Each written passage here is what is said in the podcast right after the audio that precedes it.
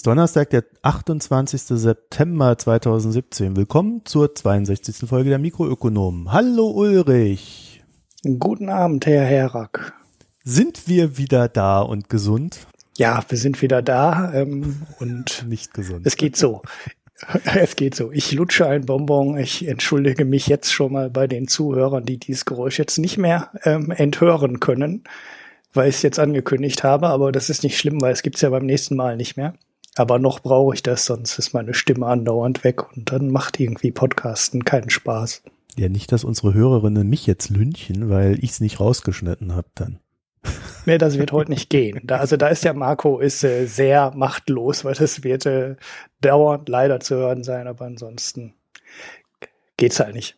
Ja, ich habe vor der Sendung auf Twitter gefragt, ob wir uns heute mit der Wahl beschäftigen sollen. Es gab ein knappes Ja. Also mhm. Ich habe gefragt, sollen wir uns damit beschäftigen oder sollen wir es ignorieren? Weil ich meine, das ist ja so ein omnipräsentes Thema. Aber äh, knapp, knappes Ja. Das heißt, ihr müsst, wenn ihr euch ausdrücken wollt, da auch immer mitmachen bei unseren Umfragen. Und wenn sie nur fünf Minuten vor der Sendung kommen. sonst, und ihr solltet auch ertragen. nicht ihr Tweetbot benutzen, sonst seht ihr die Umfrage nämlich nicht so wie ich und schreibt dann völlig sinnlose Antworten darauf. Naja. Also bevor, bevor wir jetzt äh, da zu den Themen kommen, haben wir noch so ein paar administrative Sachen. Also wir hatten ja gesagt, wir weisen da noch ein einziges Mal drauf hin und haben es dann in der Sendung, wo wir es machen wollten, vergessen. Und zwar könnt ihr bis zum 4. Oktober 2017 noch am Publikumsvoting der Comdirect teilnehmen und uns vielleicht zum Publikumspreis verhelfen. Und wie wir letztes Jahr gelernt haben, ist das gar kein Problem, wenn ihr uns zum Publikumspreis verhelft. Ja, also nicht so taktisch wählen wie bei der Bundestagswahl, sondern man kann Erster werden und man kann den Publikumspreis bekommen. Ja. Geht beides.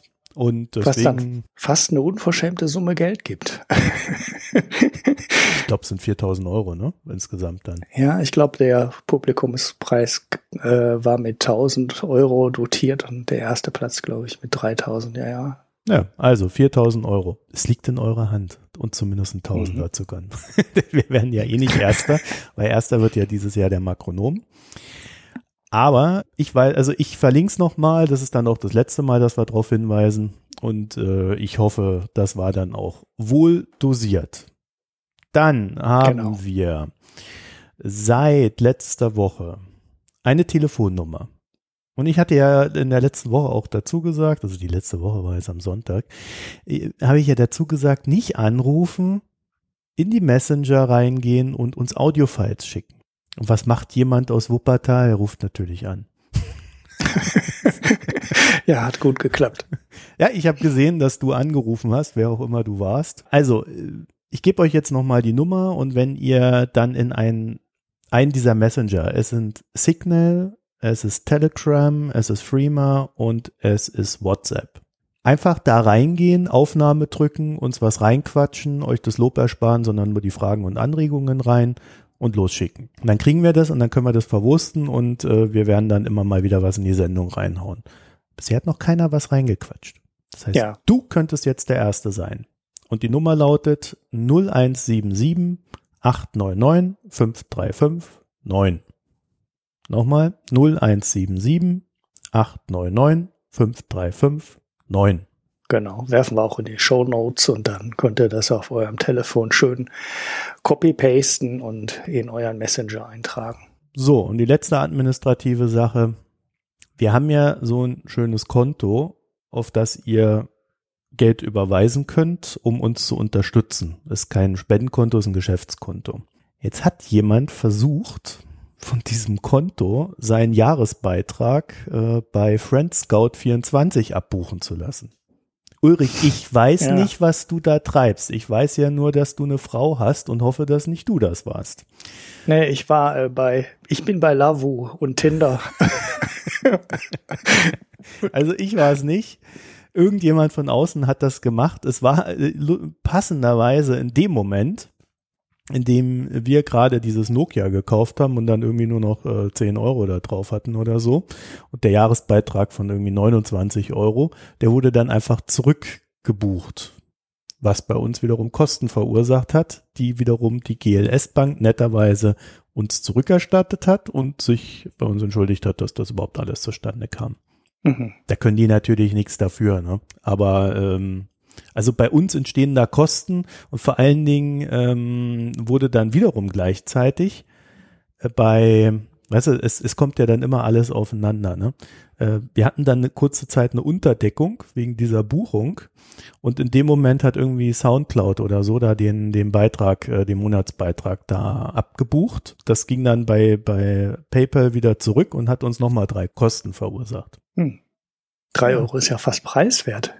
Ich habe mal irgendwann sechs bezahlt oder irgendwie sowas, was ich echt unverschämt fand. Ja, da gibt's so verschiedene Stufen. Ich glaube, das kann bis zu zwölf hochgehen. Ich bin mir aber nicht so sicher.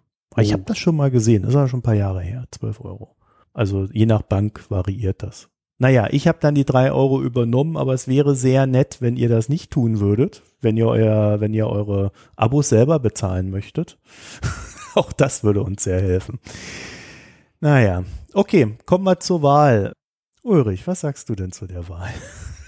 Ja, was soll ich äh, sagen? Kanzlerin wird äh, Merkel, haben wir ja schon äh, gut vorausgesetzt. Also man weiß es noch nicht, ne? Doch ist Aber das nicht sicher. Also da will ich ja gleich mal widersprechen. Ja, ja. Es könnte ja noch sein, dass die CSU sagt, nur unter der und der Bedingung machen wir jetzt diesen ganzen Kram. Und wenn sich dann die CDU nicht mit der FDP und den Grünen einig wird, wäre ja das absolut geilste, wenn dann die SPD hergehen würde und sagen würde, und das die Idee stammt von Olaf Storbeck, also das ist jetzt nicht meine Idee, aber ich finde die sehr geil, äh, sagen würde, wir machen das, wir machen große Koalition, aber wenn, dann nur ohne Merkel. Und da wäre die weg.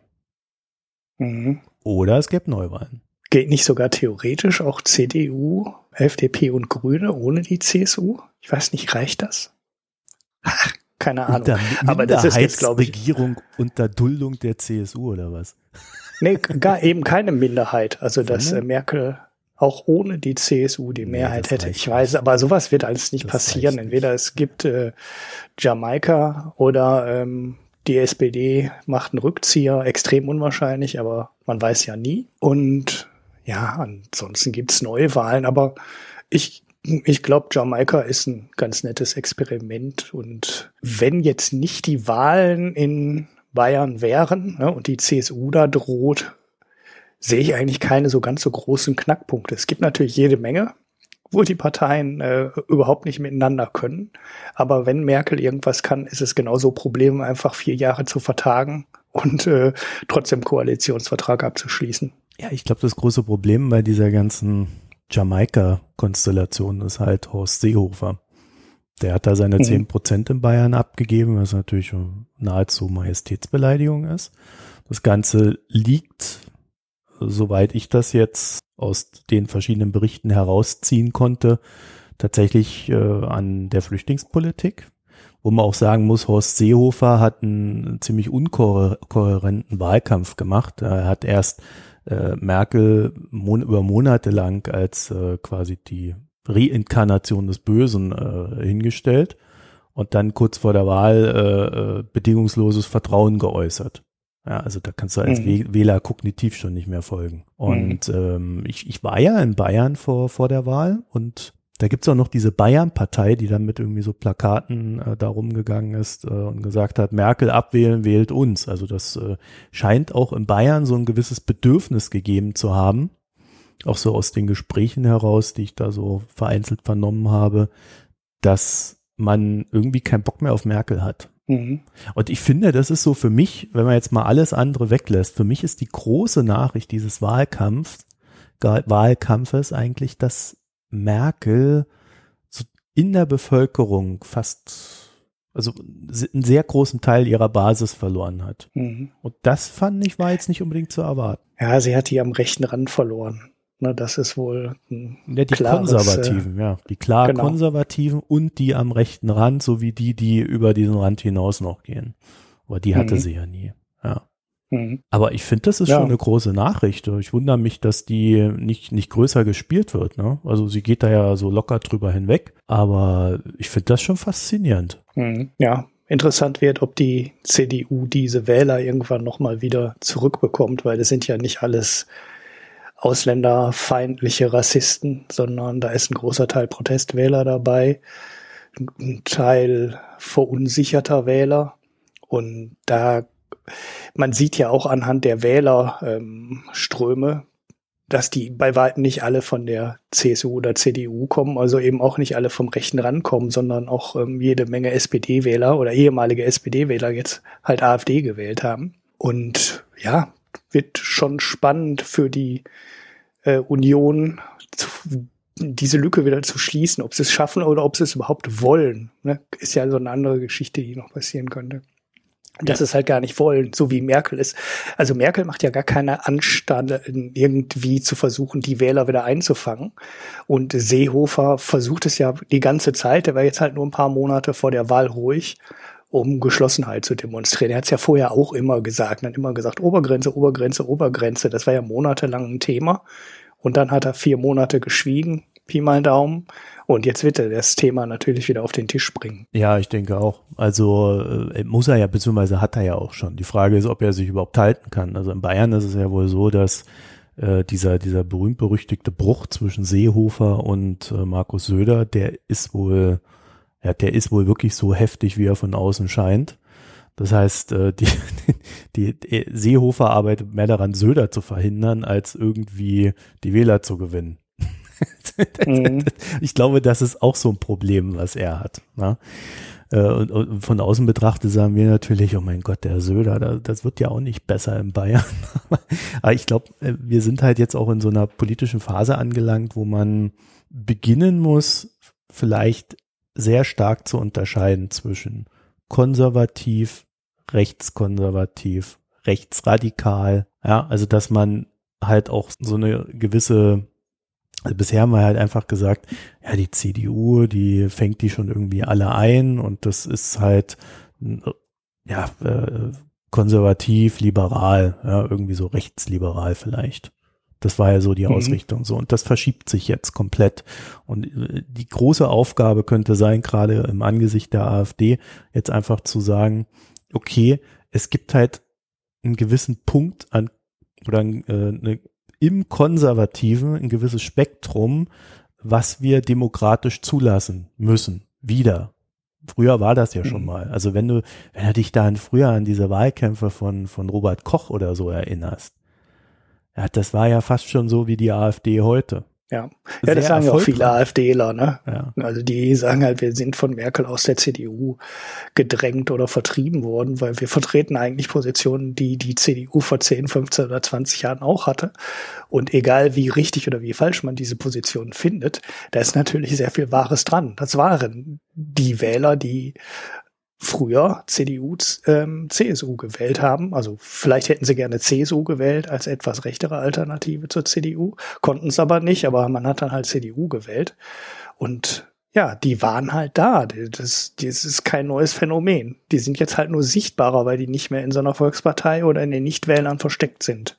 Ja, was man aber auch sagen muss, ist, dass bei der AfD, wenn du dir diesen Laden anguckst, halt du schon sagen kannst, das ist wesentlich radikaler, als es die CDU früher war in ihren, in den Sachen, die sie da teilweise vertritt und auch wie sie kommuniziert. Also ein Roland Koch war halt hart, ja, er war auch äh, ausländerfeindlich, aber äh, er, er wollte halt niemanden durch die Gegend jagen. Der wollte mhm. die halt rausschmeißen.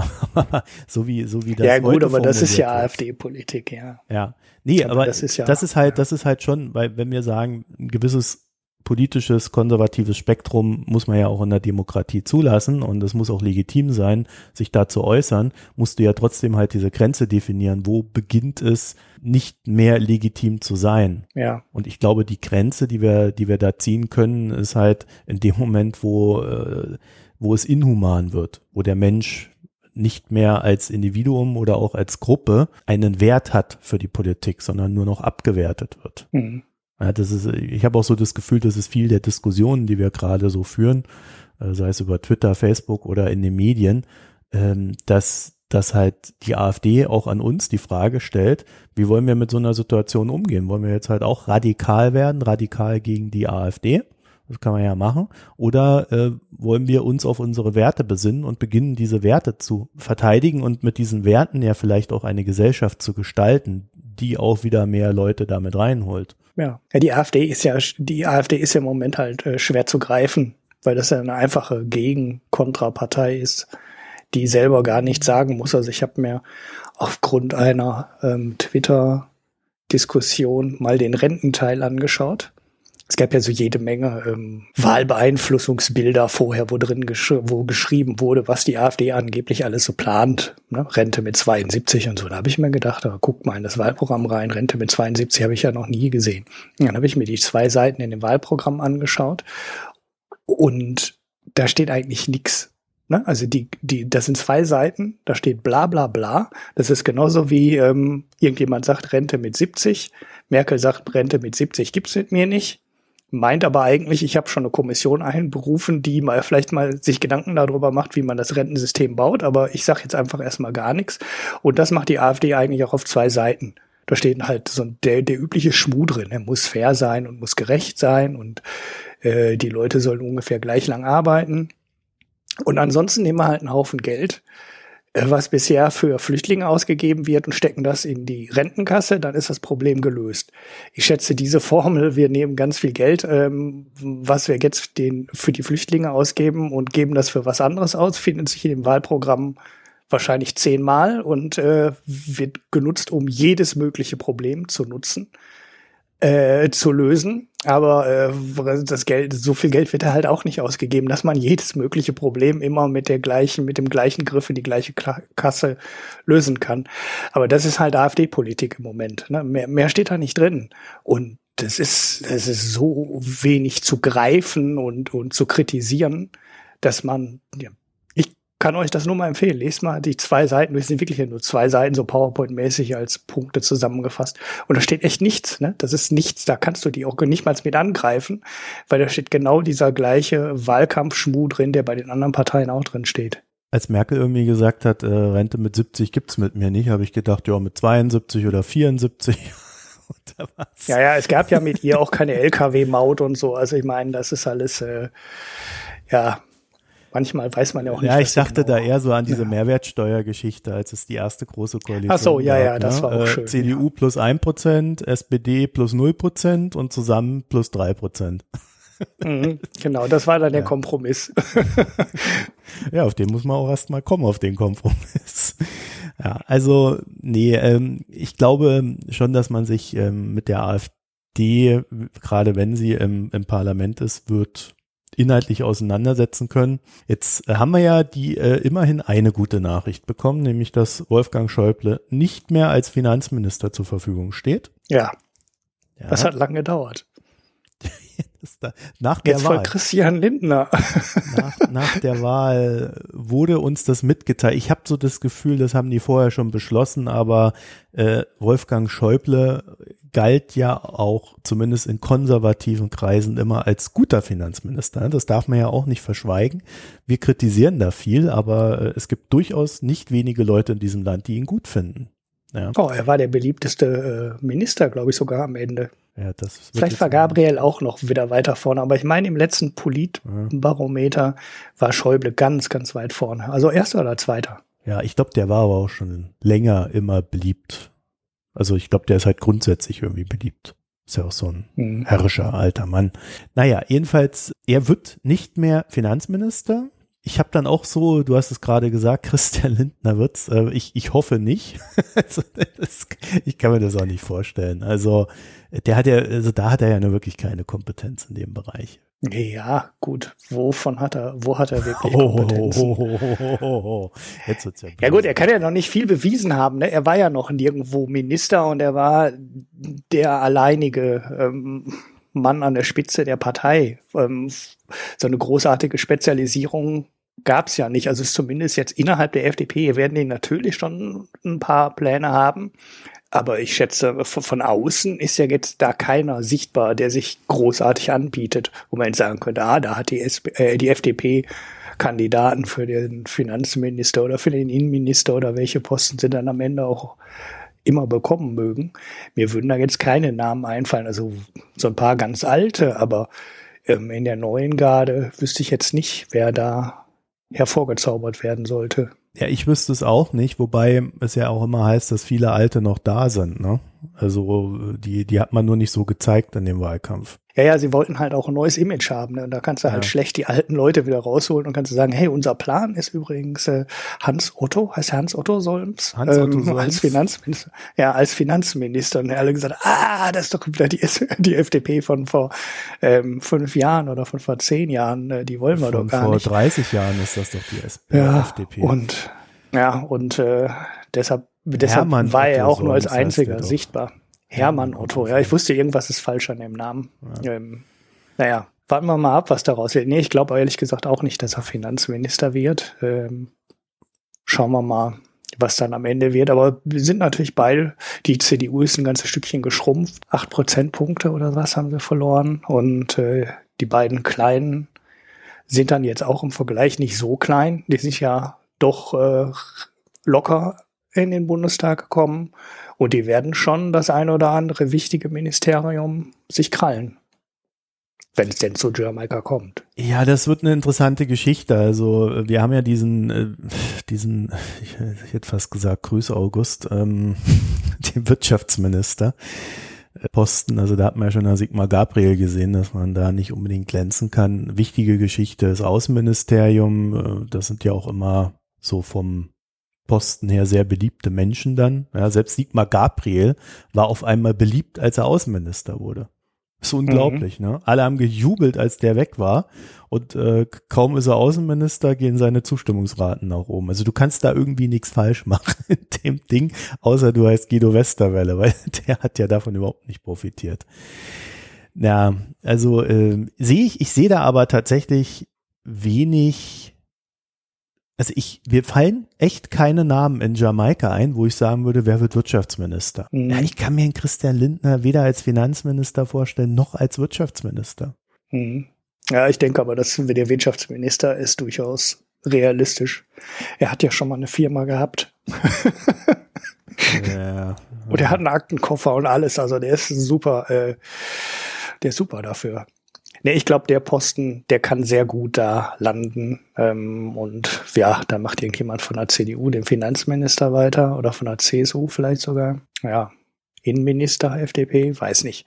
Muss man abwarten. Da wird sowieso nachher am Ende so viel hin und her getauscht und dann müssen da irgendwelche Proportsgeschichten wieder berücksichtigt werden, dass da ein Bayer drin ist und ein Franke drin ist. Und oh, ja, ähm, da sitzen sowieso nicht die besten Leute Mhm. auf dem besten Posten, sondern dann muss halt irgendwie dafür gesorgt werden, dass zwei an die Partei gehen und zwei an die andere Partei und naja. Interessant wäre ja so, so jemand wie Sven Giegold als Finanzminister. Ne? Also ich bin da ja auch nicht irgendwie großer Fan von dem, aber äh, das wäre ja äh, der erste linke Finanzminister seit, seit? ich weiß es Ähm, nicht. Was war denn der Lafontaine? War der Finanzminister, als der mal Ja, ja, der war mal am kurz- Anfang von Rot-Grün? Ja, aber dabei nicht war? lange, oder? Nee, nee, der ist ja relativ schnell, hat das ja Ich weiß geknallt. nicht, ob man das zählen kann, ja, aber es wäre, das wäre mal interessant von der Personalie her, wo man auch dann zumindest so eine Akzentuierung äh, Richtung äh, sozialer Themen in dem Ressort finden würde. Mhm. Es wäre auch interessant aus europäischer Perspektive, weil Sven Giegold ist ja jetzt äh, recht lange im EU-Parlament gewesen. Ich glaube, er ist es auch noch, ne? Bin ja gerade gar nicht so ja, ist es auch immer noch, Ja. glaube ich, ja. und das wäre doch mal, das wäre, das fände ich mal interessant, das zu sehen, wie das auch dann so in Konkurrenz zur Restregierung aussehen würde. Weil wenn die Grünen irgendwas machen, dann laufen sie ja schon Gefahr, dass sie eigentlich einfach nur hinweggefegt werden unter der konservativ-liberalen Restregierung. Ja. Mhm. Und ähm, da könnte man eigentlich nur dadurch auftrumpfen, äh, indem man sagt, okay, dann setzen wir halt auch wirklich Linke dagegen rein, die dann entsprechend Gegenfeuer geben und man hat dann halt innerhalb der Regierung auch starke Debatten. Das, also ich würde das gut finden, Mhm. aber ich traue es den Grünen halt einfach nicht zu, dass sie es machen. Ja, also so, so, so gut ist diese Partei irgendwie nicht, dass sie sich sowas traut. Zumindest Mhm. in meinem Empfinden. Ja, ja, gut, die wollen das Umweltministerium wollen sie sowieso haben. Das ist, glaube ich, das ist in dem Fall, glaube ich, Gesetz, dass die Grünen das machen. Ähm, ja, ist der Finanzminister wirklich so entscheidend oder ist das nicht eher so ein Verwaltungsposten? Weil der Es das geht ja schließen nicht- ja sowieso alle ja auch- zusammen. es geht ja auch ums Debatten anstoßen. Es geht ja nicht immer nur darum, was kannst du wirklich machen, weil der Finanzminister, also was er halt machen kann, ist, wenn er irgendein Gesetz schreibt, da so kleine Fallstricke reinbauen. Mhm. Ja, er kann über die Ausschüsse wirken und so weiter. Und aber er kann halt, wenn er ein starker Finanzminister ist, halt diese ganzen Debatten anstoßen und bestimmen und auf EU-Ebene sehr stark wirken. Mhm. Kann Verbündete gegen die eigene Kanzlerin suchen, wenn es sein muss. Also Schäuble äh, hat man ja gesehen, war ja schon auch ein sehr starker Finanzminister gegen die Kanzlerin. Ja, inwiefern? Also Merkel hatte zum Beispiel in Sachen Griechenland eine ganz andere Agenda als Schäuble. Ja, aber ähm, am Ende hat sich ja Merkel auch immer durchgesetzt. Also Schäuble hat seine angekündigte äh, knallharte Politik ja nie so durchgesetzt. Also ich weiß nicht, ob Schäuble die nicht vielleicht wirklich sogar irgendwann mal aus der Eurozone rausgeworfen hätte. Ja Ähm, gut, das zumindest weiß hat er so Verhandlungen nie, ne? Ja, äh, Ja. zumindest hat er teilweise so geklungen, als wäre das durchaus ähm, eine, eine denkbare Option. Aber auf der anderen Seite, du musst natürlich so verhandeln, weil wenn die andere Seite dir nicht glaubt, ähm, dann brauchst du erst gar nicht so verhandeln. Von daher weiß man nie genau, was der vorhatte. Und eigentlich ist Schäuble auch so viel Europäer, dass er äh, das Risiko eines Griechenland-Rauswurfs am Ende doch nicht genommen hätte.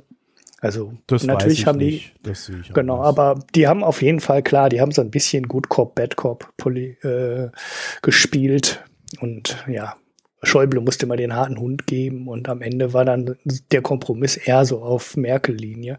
Aber Äh, das kann ja auch gut abgesprochen sein. Also nee, ich hatte das schon das Gefühl, die nicht. arbeiten gut Nee. zusammen. Nee, also Na, da gibt's, da nicht? gibt's recht viel Literatur zu dem Thema und äh, da gab's zwischen Merkel und Schäuble schon sehr starke äh, Ja, müssen wir mal den. Varoufakis zu fragen. Ja, der- Der hat heute ein T-Shirt angehabt, ne? Hast du das gesehen? nee, was hat er gehabt?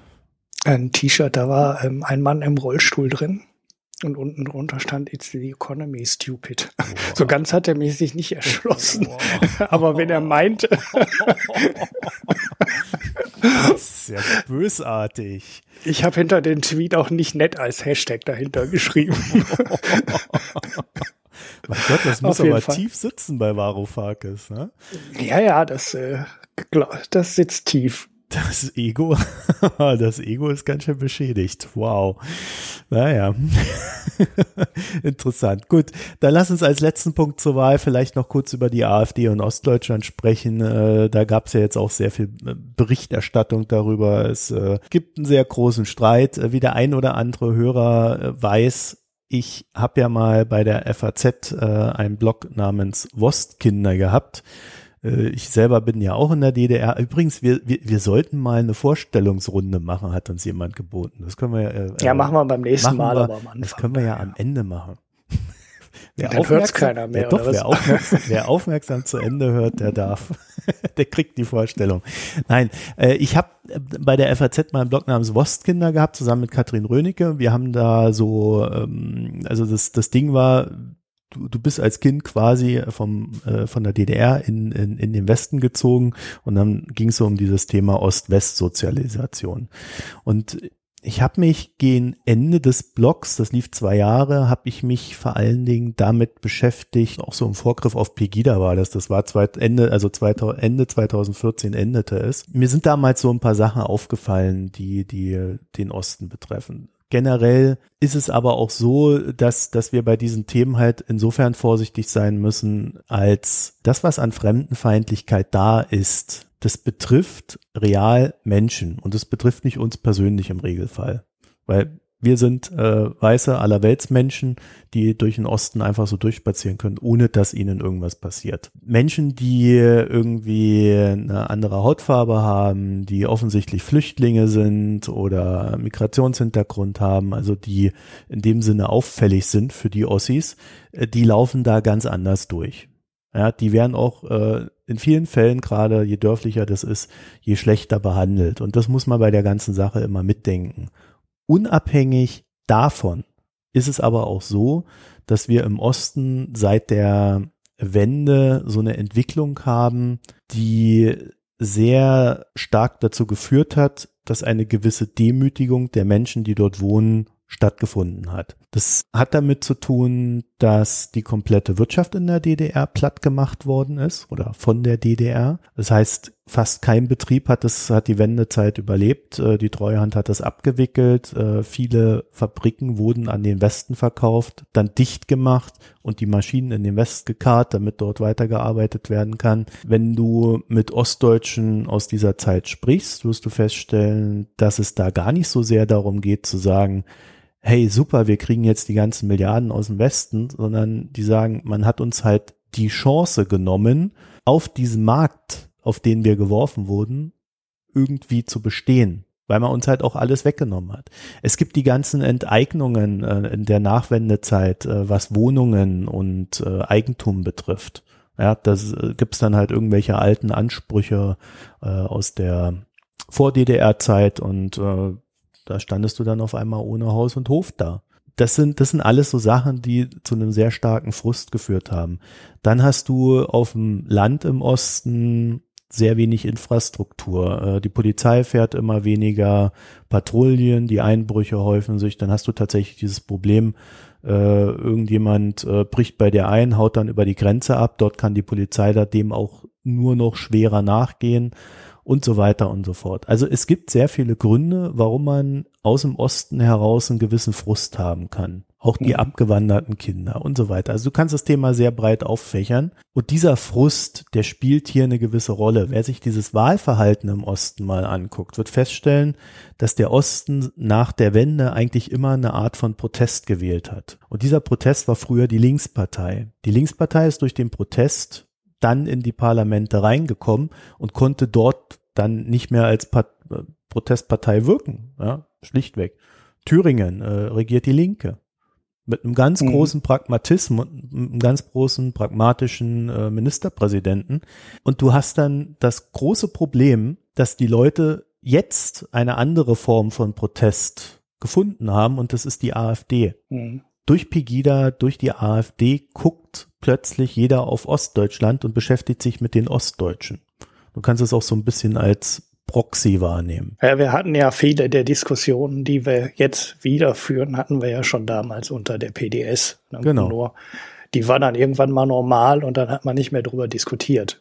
Und äh, das war, glaube ich, ein großes Problem, dass man aufgehört hat da, zu diskutieren, ja, weil die war halt dann normal irgendwann. Es ist vielleicht sogar noch schlimmer. Ähm, es gibt im Osten so eine Art Demokratie-Enttäuschung und diese Demokratie-Enttäuschung hängt mit Hartz IV zusammen.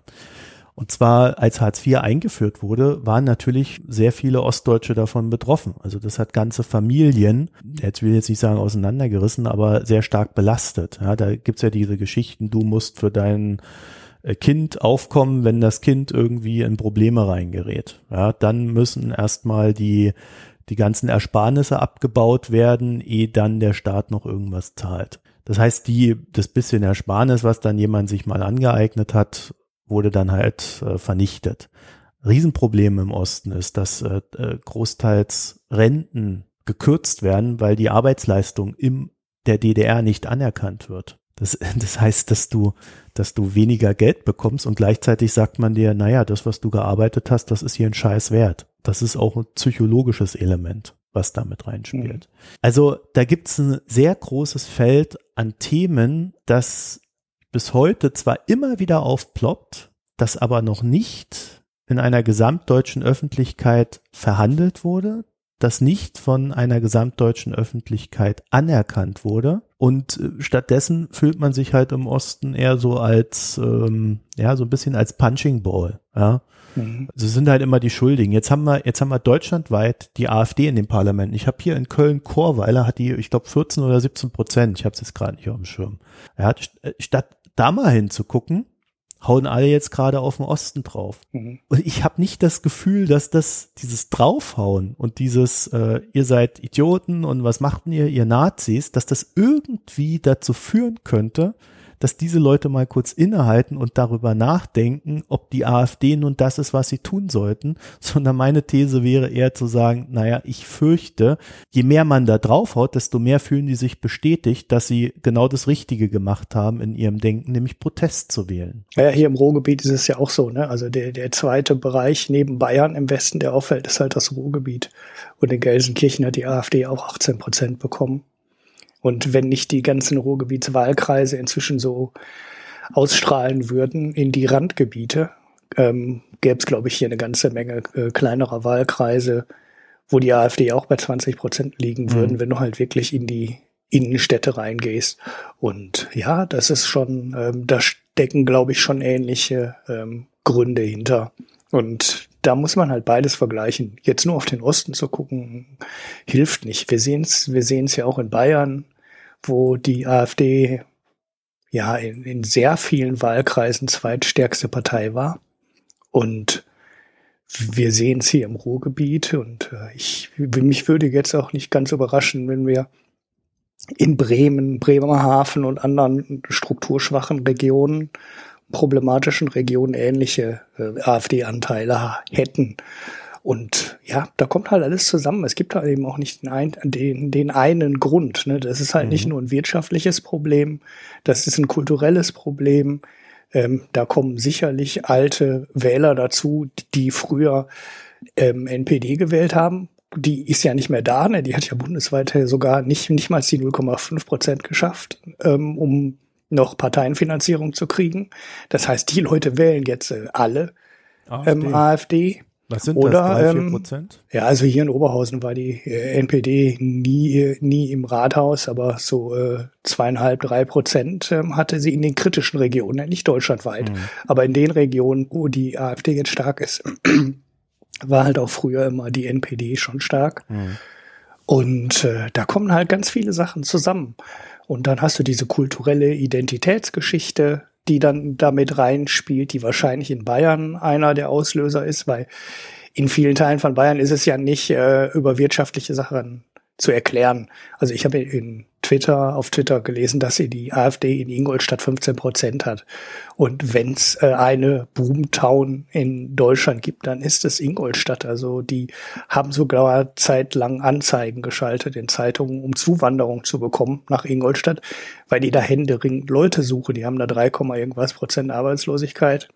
Das ist quasi Vollbeschäftigung solange die Audi noch seine Diesel da produzieren kann. Das kann sich auch ändern, aber ähm, ne, und da wären trotzdem 15 Prozent AfD und dann kann man relativ schnell auch darauf kommen, dass es keine wirtschaftlichen Gründe allein sein können und es können eben auch nicht alleine die ähm, Ost, ja, ich fühle mich so benachteiligt Gründe sein, ne? dieser Frust, den man da hat. Da kommt halt jede Menge zusammen und deshalb äh, schießen viele Analysen da auch ähm, zu kurz und die greifen halt zu kurz. Ja, sie sind zu emotional. Also ich denke mal, auch im Osten hat es ja gar nicht mal was mit wirtschaftlichen Gründen zu tun, sondern gerade da geht es um Identität. Also mhm. es gibt es gibt ja diesen äh, diesen diesen diesen Spruch, der im Osten tatsächlich öfter mal gefallen ist: Integriert doch erstmal uns. Mhm. Was ja schon per se eine Aussage ist, wir gehören ja für euch gar nicht dazu. Mhm. Das ist eine Selbst, ja. ein Selbstausschluss wie auch ein gefühlter Ausschluss durch andere. Das heißt, gerade hier geht es um Identität. Und wenn du schon per se ein Problem mit Identität hast, dann ist natürlich ein Identitätswahlkampf, wie die AfD geführt hat, äh, ein Heimatwahlkampf, äh, etwas, was dich anspricht. Also ich glaube schon, dass, dass wir im Osten weniger die Probleme haben, weil die Leute dort so wirtschaftlich äh, Schwierigkeiten haben sondern weil sie nie eine Identität innerhalb Deutschlands entwickelt haben. Und das ist dann vielleicht auch eine Frage, bei der wir uns fragen müssen, ob es denn überhaupt eine gesamtdeutsche Identität gibt. Mhm. Weil ich denke schon, dass die AfD diese Frage jetzt aufwirft. Gibt es diese, gibt es dieses Gemeinsame, an das wir glauben? Und als Gesellschaft äh, würde ich jetzt unsere Aufgabe sehen, zu sagen, naja, dann lasst uns doch einfach mal nach Gemeinsamkeiten suchen. Ja, ich formuliere das jetzt mal etwas äh, flapsig oder, oder, oder nicht so schöngeistig, sondern lass uns doch einfach mal nach einer Gemeinsamkeit suchen, die wir als Volk haben. Und nicht diese Angst als Nation dann irgendwie, oh, jetzt sind wieder die Nazis da, weil wir uns als Nation definieren, sondern eine Gesellschaft begründet sich halt auf Gemeinsamkeiten. Was die AfD aber macht, ist genau das Gegenteil. Sie sucht das, was uns innerhalb der Gesellschaft spaltet. Mhm. Wenn wir das jetzt mal ganz unemotional betrachten, dann kann man sagen, okay, dann gucken wir uns an, was die AfD hervorbringt, weil das ist das, wo wir ein Problem haben. Und dann müssen wir aber dem entgegenstellen, wo gehören wir zusammen? Und was können wir tun, um das eine zu entschärfen, was die AfD hervorbringt? Und wie können wir das stärken, was äh, für uns als Gemeinsamkeit gilt? Oder es werden ja auch viele verschiedene Gemeinsamkeiten sein. Also wenn dieses Gemeinsame nur auf Wirtschaft beruht, dann haben wir als Gesellschaft tatsächlich ein Problem, weil dann haben wir nichts, was uns über den Erfolg in der Wirtschaft hinaus zusammenhält. Mhm. Ich sehe dieses Problem auch in der EU, oder ich halte es für, ein, für eines der Kernprobleme der EU, das aber auch aus ihren Ursprüngen herrührt. Und wenn wir aber das jetzt auch in Deutschland am Ende so, äh, es sich so herausstellen sollte, dann müssen wir tatsächlich ganz von vorne anfangen hier. Und das Problem, was ich mit Merkel habe als Kanzlerin, ist, dass ich nicht sehe, dass sie irgendetwas von diesen ganzen Themen, die jetzt seit Jahrzehnten hier brodeln, irgendwann auch nur einmal mit der heißen Zange angefasst hätte. Oder die, Kohl, die heißen Kohlen mit irgendeiner Zange angefasst hätte. Die hält sich da komplett raus. Und das ist, das ist ein Fehler als Kanzlerin. Ja, ja. Und sie müsste eigentlich den Prozess moderieren, ne? also vor allem den Prozess ja. am Laufen halten, dass die Leute gemeinsam suchen, nach einer gemeinsamen Identität suchen, dass sie auch einfach miteinander sprechen und ähm, sich nicht gegenseitig beschimpfen und ähm, gegenseitig beleidigen. Das ist ja auch so eine Sache, die man viel sieht. Oder auch einfach Witze machen übereinander. Ne? Also so äh, die diese allgemeine These, ähm, mit AfD-Lern rede ich nicht, weil ich rede auch nicht mit Nazis. D das führt halt nicht weiter. Ne? Also erstens, äh, okay, wenn man irgendwann sagt, mit dem Hardcore-Nazi rede ich nicht mehr, kann ich das nachvollziehen. Aber wir haben nicht ähm, 30 Prozent Hardcore-Nazis in Sachsen oder Thüringen. Das ist einfach nicht so. Und äh, da sind welche bei, die sind für die Demokratie verloren, aber das ist ein Bruchteil der Leute, die heute AfD gewählt haben. Und der große Teil ist Protest, der große Teil ist Frust. Und dann muss man auch, wenn man aufhört, mit den Leuten zu reden und die immer nur zu beleidigen und Witze über die zu machen, dann kommen wir halt nicht weiter. Ja, und das Ganze muss man aber immer in Abgleich mit dem äh, machen, was diese Leute auslösen. Ja, also wenn, wenn die AfD und ihre Wähler auslösen, dass Menschen mit einem Migrationshintergrund in Deutschland sich nicht mehr sicher auf der Straße fühlen, da muss man das zeigen. Immer dazu. Du kannst das eine nicht mehr ohne das andere betrachten. Mhm. Weil nur so kannst du eine Gesamtaugenhöhe. Und, Deutschland ist nun mal ein Einwanderungsland. Ja? Also da, da braucht man sich nichts vormachen. Das war es schon immer. Das war, das war früher so vor zwei, 200 Jahren und es ist heute halt auch noch so. Menschsein ist Wanderung und ähm, da dieses, dieses Verständnis kann man nicht bei jedem erreichen, aber man muss es grundsätzlich vermitteln. Naja, gut, ich würde sagen, lass uns das Thema an der Stelle dicht machen. Ähm, ich habe noch einen Buchhinweis und ich hoffe, ich sage das gleich dazu, dass ich bei der Foreign Times äh, mit der Dame den nächsten Podcast veröffentlichen kann. Und zwar Charlotte Teile von der Süddeutschen, das ist die Schweiz-Korrespondentin der Süddeutschen. Ja, wer gewusst hat, dass die Süddeutsche eine Schweiz-Korrespondentin hat, der werfe den ersten Stein. die hat jedenfalls ein sehr gutes Buch geschrieben, das ich jetzt über die Hälfte gelesen habe. Ich hoffe, ich werde dann heute oder spätestens morgen damit fertig. Und zwar lautet das Buch, ist die AfD zu stoppen? Die Schweiz als Vorbild der neuen Rechten. Und das ist tatsächlich mhm. sehr interessant, weil erst wird die SVP betrachtet und wie sie das in der Schweiz so macht, wie die Diskussionen in der Schweiz laufen, wie das auch, man lernt auch ein bisschen über das politische System in der Schweiz und dann geht's quasi zur AfD rüber. Mhm. So vom Aufbau her gleich und dann halt immer mit verbunden mit der Frage, kriegt man das weg? Geht das weg oder bleibt uns das jetzt erhalten? Naja, eine österreichische Betrachtung wäre sicherlich auch noch interessant. Der ist ja auch aus einer kleinen rechten Partei auf einmal eine ganz große geworden. Da muss man sich auch mal fragen, woran das da lag. Ja, es scheint was ja man so dagegen ein, machen kann. so ein weltweites Phänomen gerade zu sein. Ne? Ja. ja, es gab auch irgendjemand, der gesagt hatte, das ist einfach im Deutschland, macht euch keine Sorgen, das ist ein normaler Prozess, die Parteien haben wir überall. Das stimmt natürlich auch irgendwo, äh, macht das aber nicht besser, weil ich hätte die Partei halt äh, lieber nicht. Ja, äh, es, es zeigt halt, dass, dass wir äh, etwas zu besprechen haben. Also ich würde das mehr als Aufforderung verstehen momentan. Ja, ich hoffe, dass die, ähm, also ich bin ja immer der Meinung, Gesellschaft ist was das, ist das, was wir draus machen.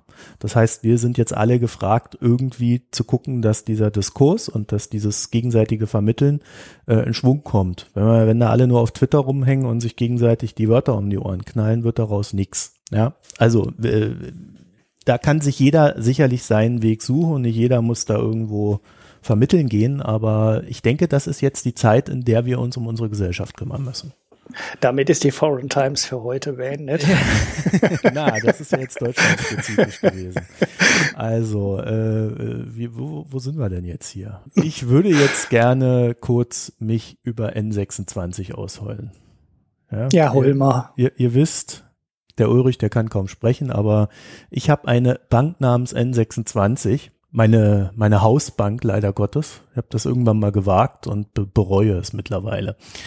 Äh, einer der Gründe, die ich jetzt noch nicht erwähnt habe, die sich jetzt, der sich jetzt so die letzten Monate ergeben hat, ist, ich, ich weiß gar nicht, wie ich das überhaupt erklären soll. Also stellt euch vor, ihr geht zum Geldautomaten bei der Commerzbank, also Commerzbank. Ihr geht dorthin, hebt Geld ab, 100 Euro und habt dann plötzlich auf eurem Konto 100 Euro mehr.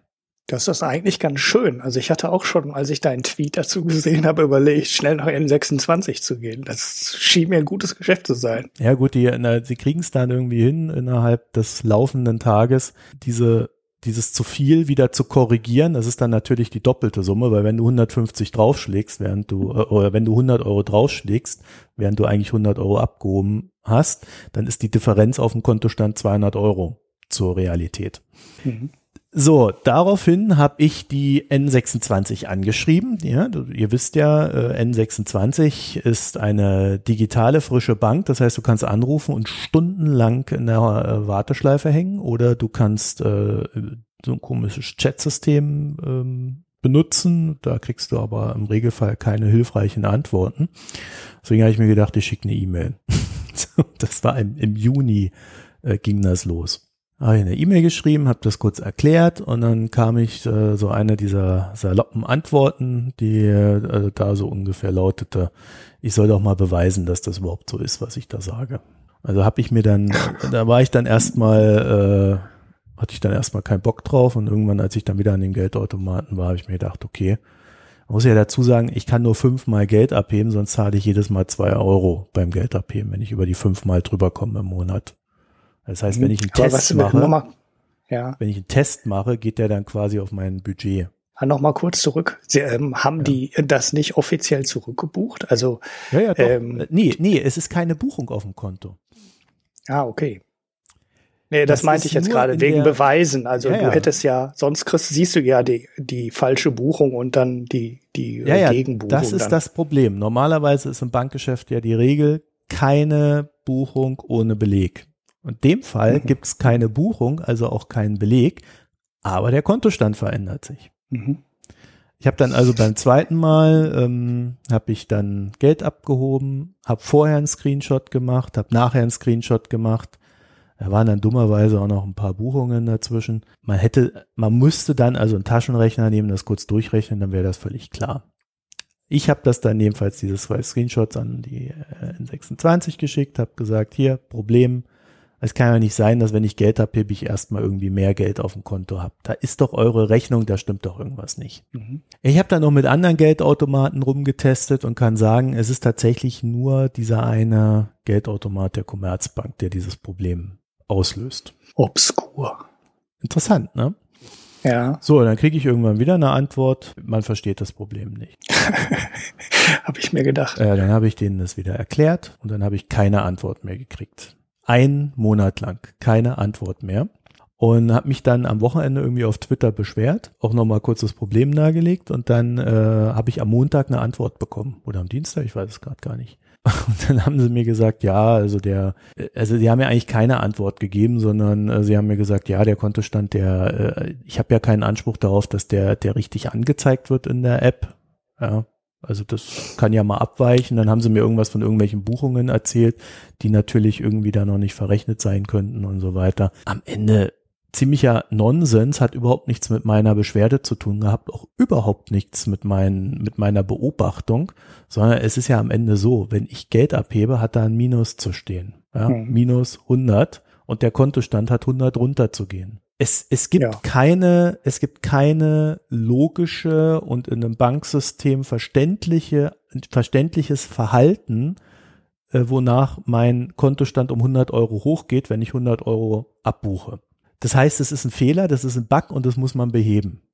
Was ist mittlerweile passiert? Ich kann an dem Kon Kontoautomaten kein Geld mehr abheben. Das heißt, wenn ich dort Geld abhebe, heißt es nur noch Systemfehler. Aber, mhm. und das ist der Gag jetzt, mein Kontostand geht trotzdem um die nach abgebuchte Summe nach oben. ja, aber du kannst doch kein Geld abhoben. Ja, äh, du hast eine, ne, das Lustige ist, du hast äh, erst die eine Minusbuchung und eine Plusbuchung ja, zu diesem Systemfehler und der Kontostand geht um die abgehobene Summe nach oben. Ja, aber kriegst du die, kriegst du das? Wann zeigt er den Systemfehler an? So, also, also du, du, gehst an den. Ich gehe an den Automaten, gib das ein, ja. will 100 ja. Euro abheben. Mhm. Da macht's, äh, dann äh, bestätige ich das, dann macht's, dann macht die App plupp 150 oder 100 Euro abgehoben. Mhm. Dann sagt der Automat Systemfehler, im gleichen Moment macht's nochmal plupp 100 Euro Gutschrift. Mhm. Also du kriegst das Geld dann aber nicht. Ich krieg das Geld nicht, nee. Okay, also vor der, der, Geldausgabe kommt der Systemfehler. Und der Kontostand geht um 100 Euro nach oben. Mhm. da, kann, da können die jetzt natürlich sagen, ja, bei dem Systemfehler ist es halt so, dass die Abbuchung noch nicht gebucht wird und dann erst später eingebucht wird. Ja, das wird mhm. dann wahrscheinlich die Lösung für diese Geschichte sein. Aber für den Bug, den ich am Anfang hatte, dass ich Geld abgehoben habe, es bekommen habe und mein Kontostand nach oben geht, ist das keine Erklärung. Mhm. Ja, das ist doch irgendein, irgendein Workaround, um irgendeinen Bug ähm, in irgendeinem System, der dann in diesem Falle falsch zuschlägt. Also ne, irgendwas ist da, ist da braun und eigentlich müssten die jetzt hingehen. Naja, da, da sprechen wahrscheinlich zwei unterschiedliche IT-Systeme im Hintergrund irgendwie miteinander und ähm, der eine meldet nur einen vorläufigen Stand und der andere meldet einen endgültigen und dann koordinieren die nicht, äh, sich nicht, gleichen sich nicht ab und äh, ja. Das ist wahrscheinlich nicht so, wie es laufen sollte. Wahrscheinlich funktioniert das einfach gar nicht, was die in der App anzeigen. Na, also wahrscheinlich haben die irgendeinen blöden Workaround ge äh, gebaut, um überhaupt dir die Abbuchung sofort anzeigen zu können.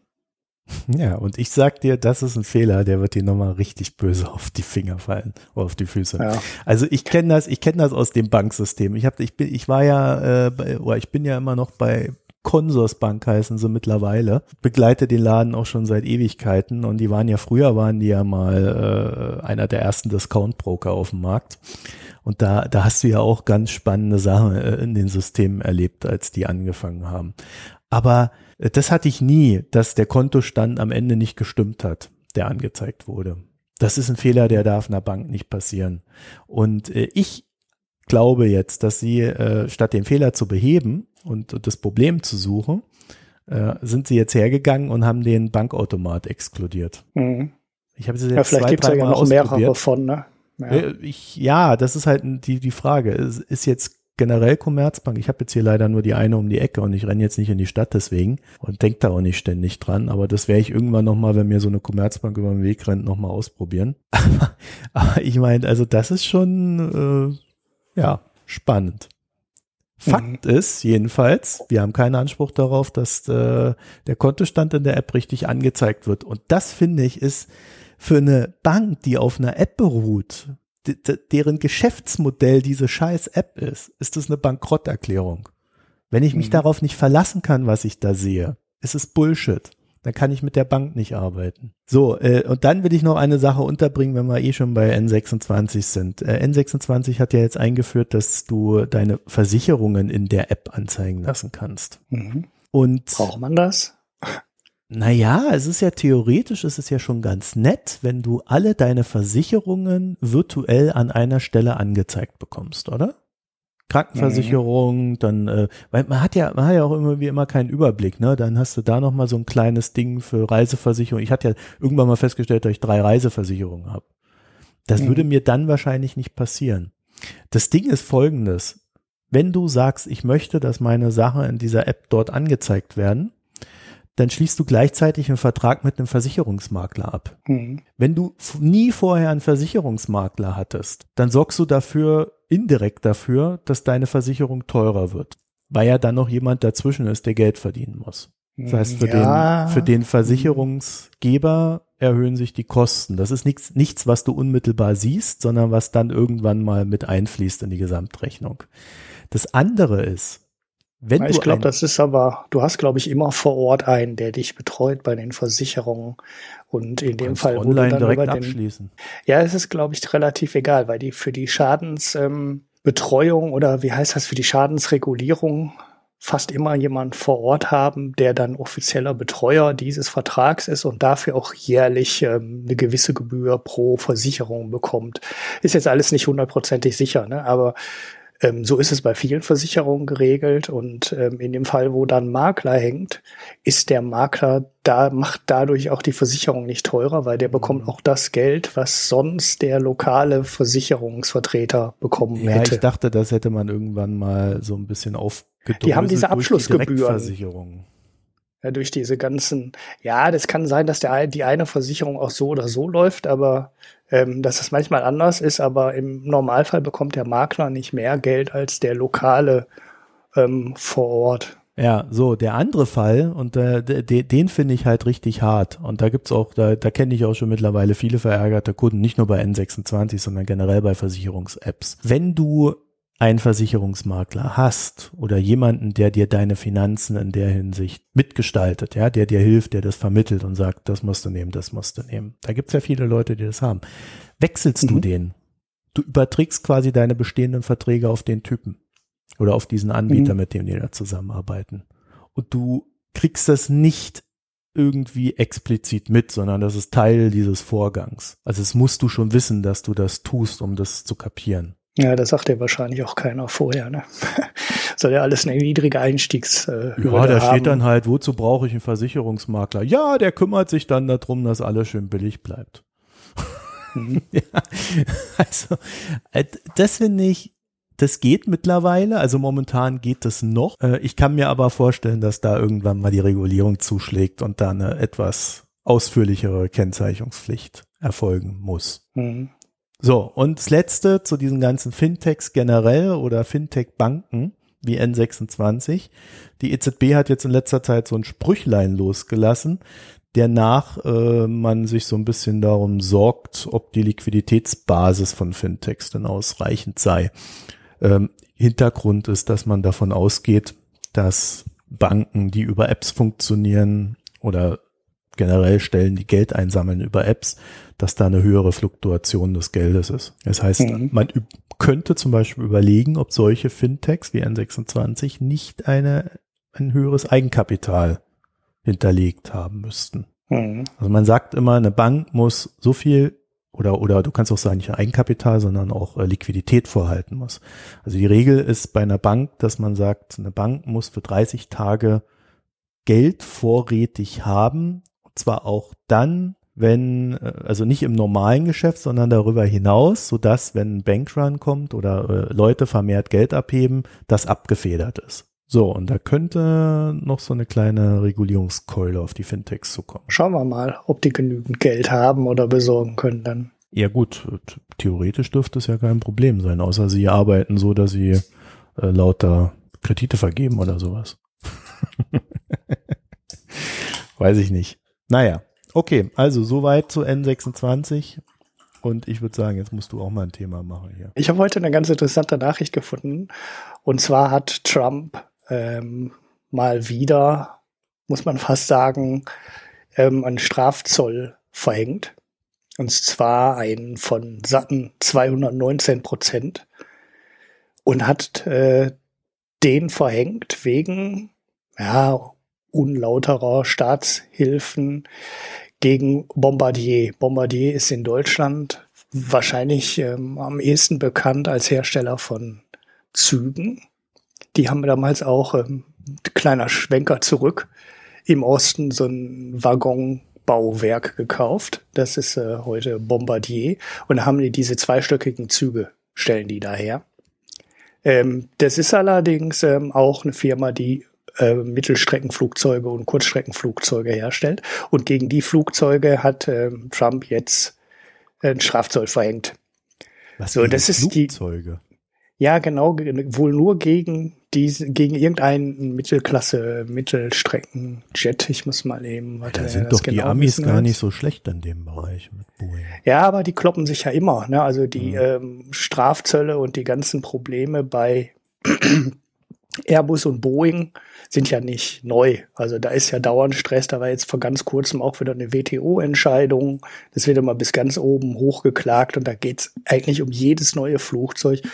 Jeder Rüstungsauftrag, alles wird da immer verhandelt und jedes Mal, wenn die Amerikaner irgendwas machen, sagen die Europäer, oh, das ist aber unerlaubte Beihilfe und das gleiche passiert in die andere Richtung auch. Ähm, so, der Jet, um den es geht, ist der C, also C-Series Jet. Ich weiß jetzt nicht, was das für Dinger sind, ist allerdings auch nicht so ganz so wichtig. Ähm, in dem Zusammenhang, also gerichtet hat sich das Ganze wohl gegen Kanada. Bombardier ist also eine kanadische Firma. Und da wird in Nordamerika ja das Freihandelsabkommen NAFTA neu verhandelt oder soll neu verhandelt werden.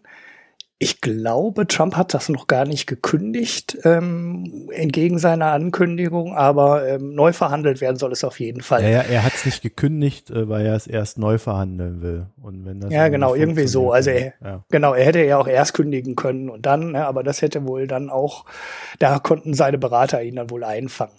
Naja, auf jeden Fall ähm, ist die Nummer jetzt auf einmal in Großbritannien aufgepoppt und ich las auf einmal Theresa May in dem Zusammenhang und war äh, sehr überrascht, warum auf einmal äh, ähm, Großbritannien damit ein Problem hat. Aber Bombardier hat wohl ähm, in Nordirland auch eine Fabrik.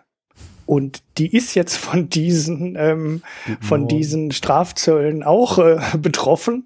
Und äh, ja, jetzt muss äh, Theresa May äh, sich schon hinstellen und sagen, äh, sie wäre ähm, bitter enttäuscht und ähm, würde jetzt alles tun, um die Jobs in Nordirland ähm, erhalten zu wollen. Und das fand ich ganz, äh, fand ich ganz interessant. Also erstens, man weiß natürlich nicht, haben die das ähm, in der Trump-Administration ähm, überhaupt nicht mitbekommen? Also ist das jetzt ein Kollateralschaden? Haben die das bewusst gemacht oder haben die das unbewusst gemacht? Aber ähm, auf jeden Fall ist es jetzt äh, für May äh, eine ganz schön doofe Nummer, weil sie muss gerade den Brexit verhandeln. Und einer der Sachen, die es ja immer wollte, war dann eine engere Partnerschaft ähm, über den Atlantik mit Amerika. Und jetzt hat sie ähm, bewusst oder unbewusst auf einmal einen Haufen Strafzölle auf ein Produkt, was in, im United Kingdom hergestellt wird. Und das fand ich eine ganz interessante Geschichte. Man sich ja jetzt echt fragt, äh, wie kommen die da drauf? Ne? Was ist da passiert, dass die, ähm, dass diese, äh, dieser Strafzoll überhaupt verhängt wird? Naja, wahrscheinlich äh, America First und ähm, ja, Bombardier nervt unsere Boeing oder, oder gibt es bestimmt auch noch andere kleine Hersteller. Ich habe die nicht auf dem, auf dem Schirm, wie die da heißen. Und die nerven, also dann kriegen sie erstmal eins auf den Deckel. Mhm. So, und dann äh, ist auf einmal nicht nur Kanada da mit drin, sondern auch Großbritannien. Ich meine, das ist ja Globalisierung. Also wenn du gerade, wenn du eine, eine Lex Bombardier machst, kannst du ja eigentlich davon ausgehen, dass das auch irgendwie Auswirkungen auf irgendwelche anderen Länder hat und nicht nur Kanada direkt. Hm. Äh, ich habe jetzt in dem einen Artikel, den ich dazu gefunden habe, ähm, auch nicht gelesen, ob die da komplette Flugzeuge herstellen oder ob da nur Teile hergestellt werden. Ähm, naja, auf jeden Fall äh, betrifft es ähm, Großbritannien und äh, ja, das war dann, dann, dann doch überraschende Geschichte, weil der Zoll ist auch schon etwas ein paar Tage älter und dass das ähm, Großbritannien betrifft, hatte ich dann gestern zum ersten Mal gelesen, war dann auch etwas überrascht und habe mich gefragt, wie, das waren doch jetzt die beiden großen Partner, äh, Großbritannien und USA und jetzt verhängen die da auf einmal Strafzölle. Was läuft denn da schief? Und dann habe ich mal ein bisschen dahinterher gesucht, was da eigentlich passiert ist. Naja, so, das war jetzt eine News, die ich hatte. Die zweite, ja, was nehmen wir noch rein? Die Puerto Rico-Nummer? Ja. Die hatten wir ja mal, ne? Ja. Also Puerto Rico ist ja ähm, von dem Hurricane, wer war es jetzt eigentlich am Ende, äh, äh, der Puerto Rico getroffen hat? Also es war nicht der erste, der Florida getroffen hat oder oh, knapp ich an Florida die, den Überblick über die Namen verloren. Ja, ich muss mal hier, ähm, ich klick, mach mal einfach so schnell so einen Artikel auf, da steht es bestimmt noch mal drin. Und ähm, da ist halt der Hurricane komplett und ähm, 100 Prozent drüber. Und ja, als äh, Kategorie 5 Hurricane auch. Das heißt, da ist wirklich ähm, alles verwüstet. Es gibt ein schönes Satellitenbild vorher und nachher und man sieht, wie weit die Stromversorgung in dem Land ähm, beschädigt ist. Also die ist halt äh, fast weg. So, man sieht vorher ein Bild und sieht dann halt die ganzen Ortschaften und nachher erkennt man halt dann nur noch so ganz leichte, kleine, hellere Punkte bis auf die Hauptstadt und der Rest der Insel ist de facto dunkel. Und ähnliches ist im Mobilfunk, da habe ich eine Karte gesehen, im Mobilfunk äh, wird dann so eingeteilt, 60 bis 80 Prozent defekt, 80 bis 100 Prozent defekt und es waren irgendwie zwei Landkreise, ähm, die in der 60 bis 80 Prozent Kategorie waren und alle anderen waren in der 80 bis 100 Prozent Kategorie. Das heißt, da ist wirklich halt alles an Infrastruktur kaputt durch den ähm, Hurricane. Das, die Straßen sind ähm, defekt, Strom ist defekt, Mobilfunk ist weg. Das heißt, da geht gar nichts mehr. Und ja, Puerto und jetzt Rico, kommt das war Donald Trump und macht Amerika wieder groß.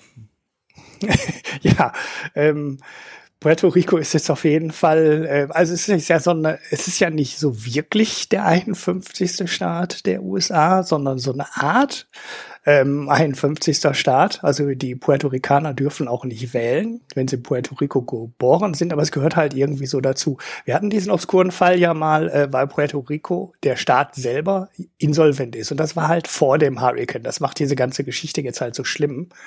Und mit der Pleite ähm, des Landes Puerto Rico, wo du mal kurz beschrieben hast, wie die das damals abgewickelt haben, was ein ganz interessantes Konstrukt war in irgendeiner alten Folge von uns.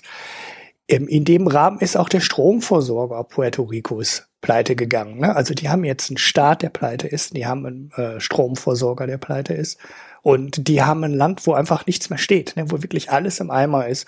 Und das Bruttoinlandsprodukt äh, war pro Kopf irgendwie schon halb so hoch, wie es in den USA ist. Das heißt, es ist vergleichsweise arm, das Land. Und jetzt ist die komplette Infrastruktur in dem Land weg. Naja, und, und Donald Trump hat jedenfalls vor, vor einer Woche oder so hat er getwittert, dass er den Puerto Ricanern helfen wird. Ja, was er jetzt genau macht, äh, muss man mal abwarten. Ne? In der Taz war ein ganz schöner Kommentar dazu. Und also man hat seitdem nichts mehr von ihm gehört in Sachen, wie er helfen will, sondern ähm, man wartet jetzt ab, ob irgendwas tut. Die Puerto Rico hat jedenfalls gesagt, wir brauchen Hilfe dringend, sofort, aber es passiert nichts. Was mit der Taz? Ja, die, die Taz hatte noch einen ganz schönen Kommentar dazu. Ähm, ich habe mich gerade geräuspert, deshalb war ich ruhig. Äh, und äh, die es, es gibt da jetzt so eine gewisse Gefahr, dass die halt in dem Rahmen anfangen und in Puerto Rico groß äh, flächig zu ähm, privatisieren. Ne? Also der Stromversorger ist jetzt halt äh, so der konkreteste Fall, wo sich halt jemand aus Amerika für ein Apple und ein Ei die Infrastruktur des Stromversorgers ähm, unter den Nagel reißen könnte und dafür eine groß angelegte Privatisierung äh, sorgen könnte in Puerto Rico. So die Gefahr sieht die äh, Taz natürlich immer, aber es wird halt trotzdem ähm, ganz interessant zu sehen, was da jetzt die nächsten Wochen passiert. Also die Hurricanes im Mainland äh, der USA hat Trump ja gar nicht so schlecht gemanagt. Also nicht schlechter als die Präsidenten davor, sag ich mal im Schnitt. Aber was da jetzt in Puerto Rico passiert, muss man mal abwarten. Ob da jetzt äh, das alles dem freien Markt überlassen wird, ob Trump da einen Haufen Geld reingibt, ob er ähm, die Armee da reinschickt äh, zur Hilfe ähm, oder ähm, ja äh, wie die Nummer auch immer weitergeht, das wird, glaube ich, ein ganz interessanter Fall äh, für die Trumpsche Politik. Ja, vor allen Dingen gegenüber einer Bevölkerung, die jetzt nicht so hundertprozentig amerikanisch ist.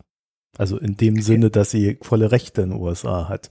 Also das, äh, man, man sieht da schon so in der Berichterstattung so, so, so eine, es, es wabert da so ein bisschen, dass das nicht alles Amerikaner sind, so vom Denken her. Äh, 54, da gibt es auch eine schöne Umfrage, 54 Prozent der Amis wissen gar nicht, dass Puerto Rico zu den USA gehört. Ja, ich glaube, die dürfen auch nicht wählen. Naja, ja, aber, aber, sie gehören ja? halt so, äh, sie sind Staatsbürger ohne Wahlrechte. Ja, aber sie gehören halt dazu. Das sind mhm. Amis. Äh, ja, das ist eine komische, eine ganz komische Konstruktion, aber es könnte halt dafür sorgen, dass das äh, dass Trump das halt einfach links liegen lässt ne? und sich sagte, ja, nicht mein Problem. Ja, aber das wäre ja mal auch ein Urlaub, ne? Äh, ein Urlaub. ja, das wäre ja auch mal ein Urlaub. Also, Urlaub auf Puerto Rico, ich ja. kann mir gar nichts Schöneres vorstellen. Ja. Nee, aber das wäre ja auch gerade mal äh, so eine Aussage darüber, äh, wie diese Präsidentschaft tickt. Ja, oder? Ja gut, die Präsidentschaft, glaube ich, relativ einfach. Ne? Man macht das Beste für sich an erster Stelle, sage ich jetzt mal ganz gemein, und an zweiter Stelle für seine Wähler. So, und wenn die keine Wähler sind, dann juckt sie ihn halt nicht besonders. Hm. Ich meine, man sieht auch wenig öffentlichen Druck, ne, der aufgebaut wird. Also ich wundere mich ein bisschen darüber, dass man nicht äh, mehr fiese und gemeine Kommentare liest, äh, dass er sich fünf Tage, also er hat sich, glaube ich, nach fünf Tagen zum ersten Mal äh, irgendwie richtig geäußert dazu. Und dann halt auch wieder so mit so einem klassischen, ja, ist, ähm, unsere Leute sind da, die machen super Job und alles wird great. Also, ähm, noch ja. zwei, drei Informationen dazu. Staatsform mhm. ist nicht inkorporiertes US-amerikanisches Außengebiet. Mhm. das klingt geil, ne? Staatsoberhaupt mhm. ist Präsident Donald Trump. Mhm. Regierungschef ist Gouverneur Ricky Rossello. So, also ähm, Präsident Trump ist dafür verantwortlich. Ja, ja, so ist das. Die Frage ist nur trotzdem, ob er was macht. Er ist ja für vieles verantwortlich und macht da nichts. ja, ne? ja, ja, ja. Wir wollen ja jetzt nicht immer auf Trump rumhacken. Ich wollte ja nur sagen, er ist äh, theoretisch dafür verantwortlich, dass da die Sache läuft. Mhm. Ja, ich habe nur, äh, habe eine Stelle habe ich noch gesehen und das war ähm, im Vergleich zu New Orleans und äh, wie viel Armee dahin in Bewegung gesetzt wurde zur Hilfe, als damals der Hurricane über New Orleans äh, gefegt ist und was die Amerikaner bis jetzt gemacht haben in Puerto Rico. Und äh, ja, das ist halt nicht vergleichbar und das ist halt noch eine ganz andere Nummer. Ne? Also Puerto Rico hat, weiß nicht, dreieinhalb, vier Millionen Einwohner, glaube ich von denen jetzt halt die Hälfte ohne fließendes Wasser dastehen und wie gesagt Strom und die restliche Infrastruktur ist äh, für noch viel größere Teile der Bevölkerung ausgefallen.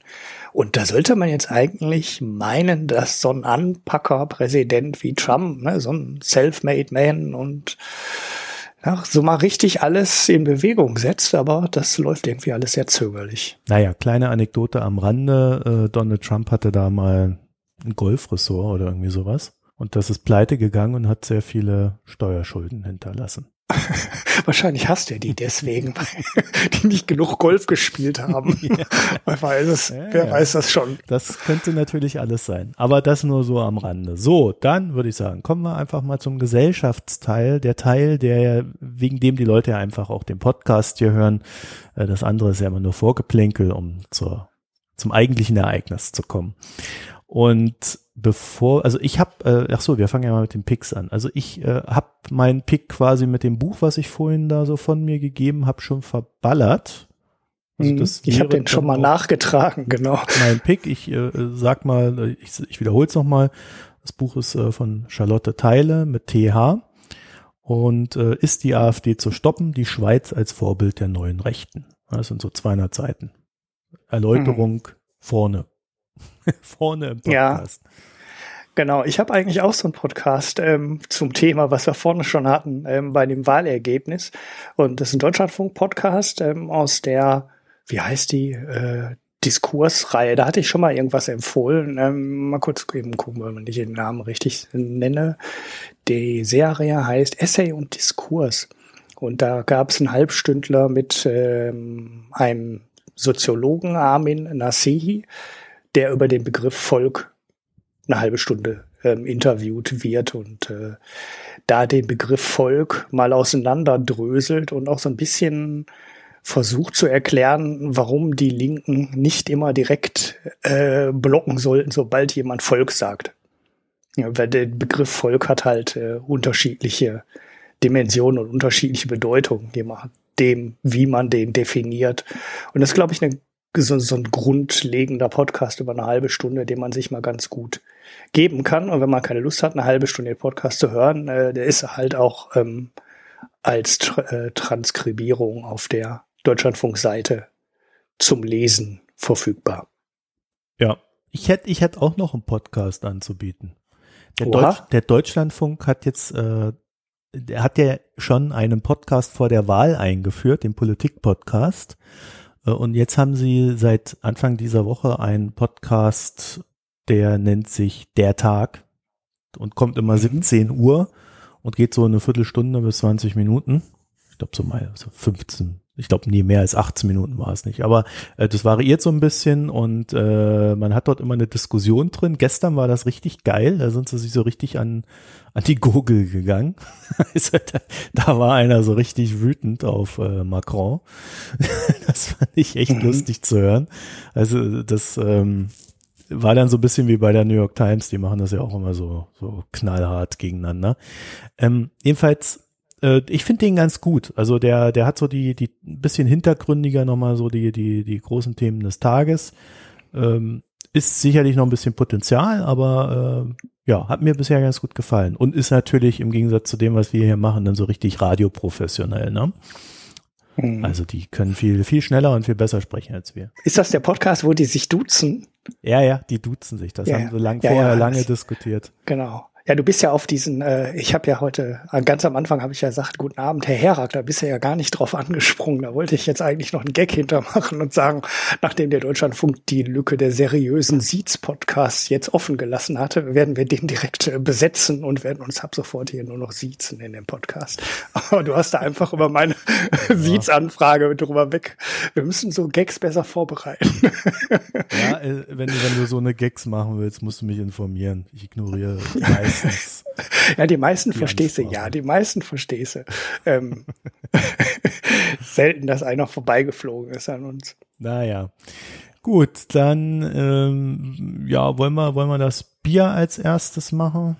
Also ich habe noch, bevor wir zum Bier kommen, eine, ich habe mal auf Twitter geschrieben, dass die Wahl meines Kaffees mir nicht immer leicht fällt, weil ich hatte die letzte Zeit so einen Blaubeer-Schokoladenrüstung und einen ja, ganz normalen ja. Espresso. Und dann hat äh, jemand gemeint, der Maximilian, ich solle das Ganze doch mal bitte näher erläutern. Ja, also Besprechung im Gesellschaftsteil und habe dann gleichzeitig festgestellt, hier so in Vorbereitung auf die Sendung, diesen Blaubeer-Schoko-Kaffee gibt's gar nicht mehr. Aber. Ja, den hast du dir nur ausgedacht. Aber es gibt, es gibt andere Sorten, die ich nicht probiert habe bisher. Zum Beispiel dunkler Honig Blutorange, Aprikose Jasmin, Johannisbeere oder Nektarine und Zitrusblüte. Also äh, man, man wird wohl sehr äh, experimentierfreudig bei Kaffee. Und zwar kaufe ich mir in letzter Zeit immer öfter meinen Kaffee beim Coffee Circle weil ich das mhm. irgendwie so ganz gut finde, was die so machen. Und dieser Schoko-Blaubeer hat tatsächlich, also zumindest den, den das Schoko habe ich geschmeckt. Bei der Blaubeere mhm. war ich mir immer nicht so sicher, aber zusammen mit meiner Milch, ich mache mir dann immer so eine Milch, in die ich noch so einen Schuss Kokosmilch reingebe und dadurch äh, quasi Milchschaum habe, der nach Kokos schmeckt. Mhm. Und da und, und dieser Mix mit der mit der Schoko und dem Kokos und der gefühlten Blaubeere, ähm, das hat mir immer sehr gut geschmeckt. Also da ist, das ist wirklich einfach nur Kaffee. Ja, ja, der wird also, irgendwie so geröstet, dass das dann so schmeckt. Also die machen jetzt keine Aromen dabei oder so. Ja, ja, das, das war in die Richtung gegen meine Frage, ob das dann so aromatisiert wie bei Tee ist. Könnte ja auch sein, oder dass die beiden. Nee, das nee. ertrage ich ah, bei Kaffee nicht. Das ertrage ich bei Kaffee nicht. Und das schmeckt auch scheiße, wenn es aromatisiert ist. Gibt es das, aromatisierten Kaffee? Ja, ja, ja, ja. Du, ich habe hier in, in Köln gibt's ein, äh, das nennt sich Käffchen. Ich glaube, Käffchen, Käffchen nennt sich das. Und da haben die mhm. einen Espresso, den sie irgendwie mit Haselnussaroma angereichert haben oder Vanille. Und das, das riecht erstmal ganz gut. Aber wenn du, wenn du zwei Tassen dann irgendwann mal weg hast, innerhalb von zwei Tagen, geht's dir nur noch auf den Sack. Mhm. Ja, und dann, wenn du dann 500 Gramm gekauft hast und du denkst, ich will den jetzt nicht wegschmeißen, da sind ja viele Kinderhände dran äh, gestorben, um mir diesen Kaffee zu geben. Na, ist natürlich mhm. alles Fairtrade. Ja. Ja. aber, ja, beim aber, aber, weißt du, ich schmeiß das dann auch nicht weg und dann quälst du dich halt so durch den Kaffee. Also ich empfehle das nicht. Mhm. Ja, bei Starbucks, da äh, schütten sie ja immer diese Aromen da rein, ne? Diese Vanille, Frappe, weiß ich nicht was, da wurde auf zwei Zeilen der Name des Kaffees schon geschrieben ist. Und da wird ja auch mal so Aroma reingekippt. Ähm, deshalb dachte ich, gäbe es dann auch Kaffee, der direkt aromatisiert ja, wäre. Ja, das ist schon ja. interessant.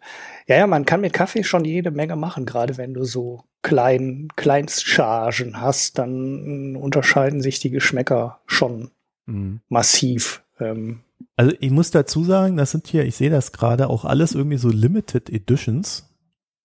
Und also mhm. diese Johannisbeere und Rhabarber, das klingt ja echt so, als ob man es mal probieren sollte. Ne? Du, Kann ich mir jetzt ehrlich gesagt gar nicht vorstellen, aber. Jetzt haben sie mich schon wieder eingefangen. Scheiße. ja, so geht es. Ja. Nee, also ähm, ja, bei Starbucks, ich kann, kann, wir können ja hier, Kaffee kann ich ja viel besser besprechen als Bier, ja? von Kaffee habe ich ja Ahnung. ja, trinkt man ja auch den ganzen Tag und nicht nur abends. Ne? Ja, nee, ich, ich wollte unseren Hörerinnen noch, noch einen Tipp für Starbucks oder generell für Kaffeeläden geben. Also ich habe nämlich äh, im, im Laufe meiner äh, Coffee-to-Go-Karriere so, so zwei Sachen rausgefunden, die ganz gut funktionieren. Und zwar habe ich mir von Kala so ein 420 Milliliter To-Go-Becher aus Porzellan gekauft. Das, das, sieht sehr klobig aus. Also man kriegt das sicherlich auch in anderen Varianten. Aber das Geile ist, wenn du dann mit so einem großen Becher hergehst und sagst, ich hätte gerne einen Kaffee, mhm. dann kriegen die meisten Leute, also manche schaffen es, aber nicht alle, kriegen es nicht hin, also psychologisch nicht hin, in so ein großes Ding nur dem wenigen Kaffee reinzufüllen, den sie normalerweise reingeben, wenn du sagst, mhm. einen kleinen Kaffee. Sondern das heißt, du geben immer mehr, Rotation. damit das nach, nach was aussieht. Ah, ja, das wieder ja praktische Tipps bei den Mikroökonomen. Also, Sachen zum Überleben in ja, der also Stadt. Mein Österreicher hier um die Ecke, die bringen das echt fertig, mir in diesen riesen Becher dann diesen ganz kleinen Furz Kaffee reinzugeben. Also die haben wirklich so Mini Kaffeetassen und die ziehen das echt durch. mhm. Aber äh, in einem normalen Kaffeeladen, die kriegen das nicht hin. So, der zweite Tipp ist, ähm, das ist das, das ist das, was ich immer am liebsten mache. Es gibt ja so, so Milcharomen. Also du kannst ja sagen, ich hätte gerne Mandelmilch oder was ich immer mache, Kokosmilch. Also wenn du da beim Starbucks bist und Cappuccino trinken würdest mit Mandel oder Kokosmilch oder was weiß ich was, dann würdest du 89 Cent extra bezahlen mittlerweile. Mhm. Was man aber machen kann, ist, man sagt, ich möchte gerne einen Americano mit einem Schuss warmer Milch und dann mhm. machen die dir quasi mit einer, dann machen die ja halt einen Kaffee, wo du dann nochmal einen ordentlichen Schuss Milch deiner Wahl reinbekommst. Ist nicht ganz Cappuccino, man hat also einen höheren Kaffeegehalt, aber man spart sich die 89 Cent. Jo, und wenn man dann noch mit einer großen Tasse kommt, kriegst du das alles noch in groß und Starbucks wird demnächst gar keine Steuer mehr zahlen. ich Europa, weiß gar nicht, ich weiß gar nicht, ich habe das nie beim Starbucks ausprobiert mit dem To-Go-Becher. Ah, ja. Weil da bin ich immer auf Reisen und irgendwie so ein To-Go-Becher auf Reisen mitzunehmen. Du saust den quasi ein und schleppst ihn dann die ganze Zeit mit rum, da habe ich immer keinen Bock drauf. Ja, also schlagt mich, ich bin da ganz schlimm. Aber äh, man, man kann so zumindest umgehen, irgendwie diese Milch zu bezahlen. Ich finde 89 mhm. Cent schon eine ganz schöne Menge Geld. Ja, naja gut, Starbucks ist ja grundsätzlich sehr teuer. Ja. Der Kaffee kostet 14,90 Euro für 350 Gramm. Uh, da sind aber auch ambitionierte Preise. Ne? Wird direkt schön gerechnet. 42 Euro pro Kilo. Und damit du jetzt nicht tot umfällst, steht direkt drunter. Nur 36 Cent pro Tasse. ja, wenn du das mit dem Supermarkt vergleichst, überleg mal, 42 Euro für ein Kilo Kaffee. Ähm, ja, dann es gibt aber hier ja auch, auch andere Sorten. Also du, du hast jetzt natürlich den teuersten genannt. Ja, es gibt auch für 12,90 Euro, da kostet dann 31 Cent pro Tasse. Und es gibt auch für 8,90 Euro, da kostet dann 21 Cent pro Tasse. Dafür kriegst du okay. aber auch nur Nusskaramell. Ja, äh, ich hatte direkt auf Zitrone geklickt. Ich habe mir gedacht, Kaffee, der nach Zitrone schmeckt interessant, interessant.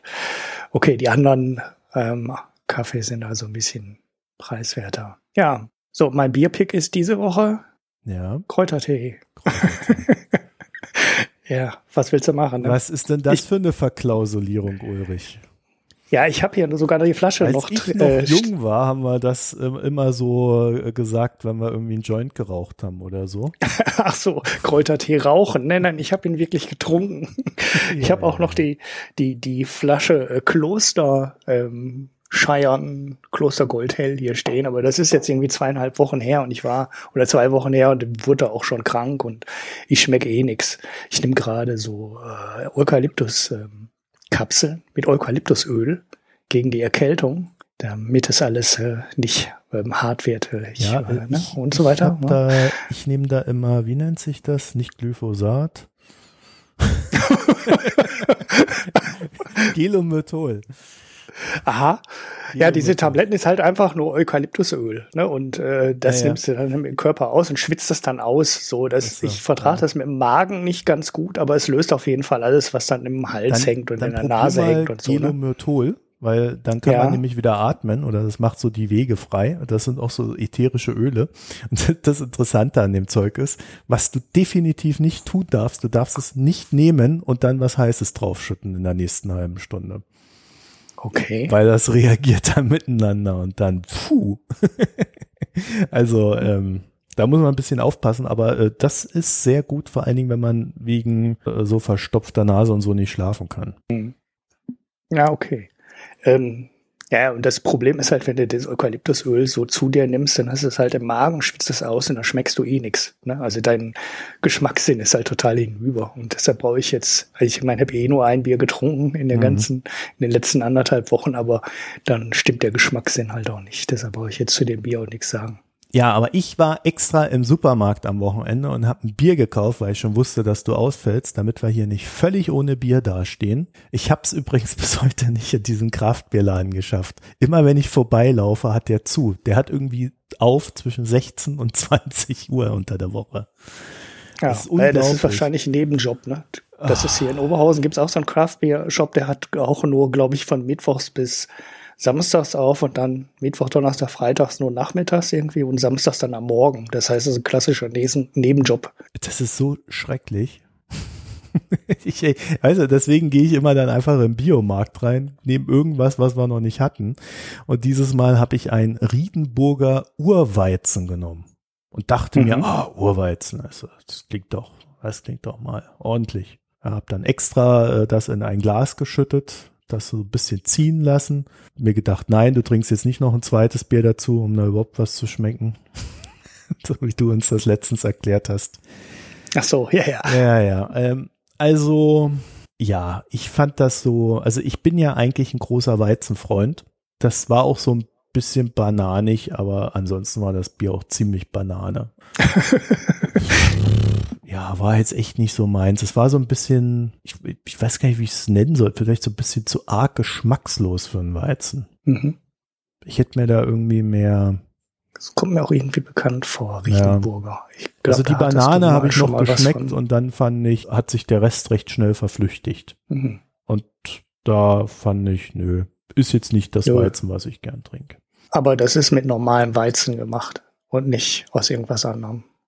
Weil das Urweizen, das heißt ja normalerweise nichts. Yeah, keine Ahnung, was das bedeuten soll. Gibt ja auch immer noch so, so ursprüngliche Getreidearten, aus denen man theoretisch dann auch was brauen könnte. In den Bioläden, da kriegst du ja auch, na, halt nicht nur Weizen und Roggen hm. und Hafer, sondern dann, äh, ich überlege gerade, wie heißen denn die Dinger hier? Äh, Einkorn, Emmer. Also Dinkel. hatte jetzt nicht den Eindruck, da steht, dass es einen leichten Nelkenduft haben soll, aber der war so leicht, dass ich ihn nicht äh, gerochen habe. So viel kann ich Ah, Urweizen sagen. dunkel. Ja, ja, ich habe es gefunden. Das ist ein ganz Nee, ist nicht dunkel, ja. das ist hell gewesen. Aha. Das sah von hey. außen so aus, als ob es dunkel sein könnte. Da habe ich schon gedacht, ah, schön, ein dunkles Weizen, das trinke ich nämlich lieber. Aber nö, Ach so, das ich das, ach, das ist nur die Website, die so schlecht aussieht.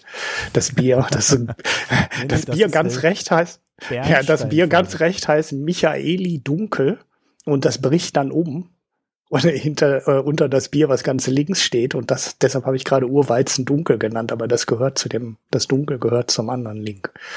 Ja, ja, so ja, ist es. Also keine Empfehlung hat auch, ich habe da mal geguckt, so auf diesen äh, Voting-Plattformen, hat dann auch nur so drei, dreieinhalb. Ja. Finden andere wohl auch nicht so dolle. Und du hattest mal, irgendwas hattest du mal davon. Diese komischen Dolden-Biere waren nämlich davon. Ja, das die sind die, die ich äh, äh Doldensud, genau. Wo, wo du gesagt hast, dass das Helle schmeckt dir überhaupt nicht und ich dir gesagt habe, ja, hättest halt mal das Dunkle getrunken. Das Golden äh, Dark. Ja, ja ich habe ja dann nachher auch Wein getrunken. Ich bin da ja auch flexibel. ja. Aber äh, das, das Dark, äh, wenn sie es mal ergibt, probier das mal aus. Das schmeckt wesentlich besser als das Helle. Mhm. Ja, stimmt, das sind diese, dieses Rieden, Riedenburger Brauhaus. Ja. Äh, wahrscheinlich ich glaube, das hatten wir auch mal haben hier. Die ne? sich in alle super Biomärkte der Welt eingekauft und äh, egal wo du hingehst, äh, kriegst du den Kram. Ja, die haben auch eine riesen Auswahl. Also wenn du das hier durchklickst, da fragst du dir ja schon, wie viel Biere die brauen können. Hefenweize, Urgetreidebiere. Die haben sogar einen normale Weizen Biere. Doppelbock als Spezialität der Saison. Und dann noch diese Doldenbiere, nochmal extra IPAs. Das war das, glaube ich, was du da hattest, dieser Dolden Sud IPA. Genau, diese das Dolden IPAs sind mir ja meistens zu herb. Dark. Hm. Ja. Und das Dark, wie gesagt, schmeckt und das Sud ist ein Sud. ja, ja. Gut, dann haben wir's. Okay, ja, dann haben wir. Jetzt äh, müssen wir uns noch, äh, wie ich es ja vorhin angekündigt habe, kurz noch irgendwas zu uns sagen. Oder verschieben wir das dann auf nächste Woche? Ach, das machen wir ganz am Ende. Ja, machen wir nächste Woche am Anfang. ah ja, na gut, okay. Wenn da einer Wert drauf legt. Ja, hat ja. Äh, Ja, wir einer. auch Muss noch einer Wert drauf legen. Wir wurden auch aufgefordert, äh, irgendwie auf unserer Website mal dieses Wir über uns zu machen. So mit diesem Text, den wir auf Patreon haben und äh, äh, sollen aber auch was über uns sagen. Können wir mal drüber nachdenken. Mhm. Bin da ja immer nicht so hinterher. Mir ist das ja immer alles so, pff, naja, in dem Sinne.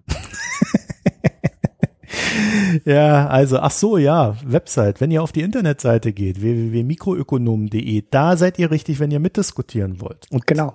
wir wollen ja mehr Kommentare. Ich habe auch festgestellt, es melden sich jetzt mehr Frauen. Finde ich gut. Ich meine, wir haben wir haben es ja in unserem Bereich hier nicht so leicht, äh, weibliche Gäste zu finden. Und äh, wenn dann wenigstens Frauen kommentieren, wäre das wunderbar. Da haben wir so einen kleinen Ausgleich. Ja, ansonsten, wir bemühen uns natürlich auch Gästinnen zu bekommen. Das äh, liegt aber gerade auch so ein bisschen an äh, meiner generellen Überlastung und bei dir, dass du krank bist. Irgendwas ist halt gerade irgendwie immer, dass wir eigentlich überhaupt keine Gäste haben, obwohl wir eigentlich mehr Gäste haben wollen. Äh, ja, da hängt's halt immer. So, ansonsten äh, immer gern gesehen bei uns die iTunes-Bewertungen, die helfen uns wirklich weiter. Wir haben auch gesehen auf iTunes, das entwickelt sich irgendwie so ganz gut. Oder? Also da haben wir irgendwie immer mehr. Ich, ich sehe die, ich verstehe diese Top 100 Listen da und so weiter. Bei iTunes, die verstehe ich nicht, weil ich immer was anderes sehe als du. Ich glaube, das ist alles personalisiert. Ich weiß überhaupt nicht, wo man da eine ähm, nicht personalisierte, unabhängige Liste bekommt, wo man mal was sehen kann. Ich, nee, ich glaube, das ist so, dass die auch ständig schwanken, weil wenn du so einen Podcast veröffentlicht hast, hast du halt gerade mehr Hörer, als wenn der jetzt schon eine Woche rumliegt. Ah ja gut, das kann natürlich sein, dass die die noch möglicherweise sogar stündlich oder irgendwas neu berechnen. Ne? Das Und machen die bei den App-Charts auch. Wenn du Stimmt. natürlich dann irgendwie äh, 100, 200.000 Hörer hast, dann verteilt sich das schon etwas mehr. Hm. Also Es war ja irgendwas angekündigt von Apple. Ne? Irgendwann haben sie mal angekündigt, sie wollen da bessere Analytics machen. Das haben die mal in so einem Treffen ja, ich glaube, angekündigt. das soll jetzt Ende des Jahres kommen, im November oder so hieß es. ja. Sie Aber haben ich ja, wenn nicht mehr du, verfolgt, ja. Wenn du dir, wenn du dir das neue iTunes anguckst, haben sie ja ein paar minimale Verbesserungen vorgenommen. Also es wurde ja ein bisschen entschlackt generell. Und bei Podcast äh, haben sie jetzt so eine Anzeige, wenn du da irgendwie zehn Minuten mal gehört hast, dann siehst du, wie weit du schon gehört hast. Mhm. Ich bin ja einer derjenigen, die so schändlich noch dieses iTunes benutzen. das ist so ganz blöd. Ja, das ist halt auch immer noch praktisch, ne? Wenn du eine einzelne Folge haben willst und die ist verlinkt oder du willst mal schnell was abonnieren, ähm, in die Apple-Geschichten kommst du immer über einen Link. Und ich benutze halt Overcast und na, in Overcast muss ich mir immer äh, die URL irgendwo ausschneiden und dann einzeln da reinwerfen, um das dann in Overcast zu hören. So, bei Apple brauchst du es halt nicht. Da sagst du die Folge, die ist irgendwo verlinkt, klickst du drauf, zufügen und dann hast du das Ding drin. Und der Podcast, der gesamte Feed ist auch immer verlinkt, den kannst du auch immer dazufügen. Und im Overcast hast du dann oft Gehampel. Ich weiß nicht, warum das immer noch so kompliziert ist. Ja, ich meine, sowas macht halt auch irgendwie Sinn, wenn du, wenn du das unterwegs benutzt. Aber ich, äh, ich höre halt Podcasts, wenn ich so höre, stationär.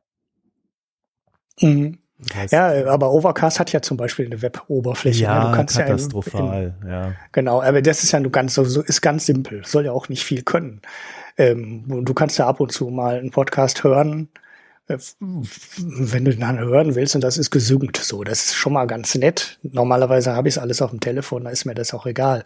Aber eine URL hinzufügen, das wäre mal eine Funktion, die in den Overcast äh, in die Overcast Web-Oberfläche rein könnte. Einfach mal eine URL nehmen können, die da reinwerfen und darüber abonnieren. Weil bisher musste die dann immer erst aufs Telefon werfen und dann da abonnieren. Das äh, nervt halt. Mhm. Ja, Also ich deswegen, also ich habe mich mehrfach mit irgendwie Podcast-Apps beschäftigt und habe mir dann irgendwann, dann, ey, pff, ich will einfach nur hören, scheiß drauf. Und seitdem nehme ich diese, diese Apple Podcast-App, wenn ich was auf dem Handy mache, was wirklich selten ist. Mhm. Bin da einfach zu marginalisiert für was anderes. Naja, okay.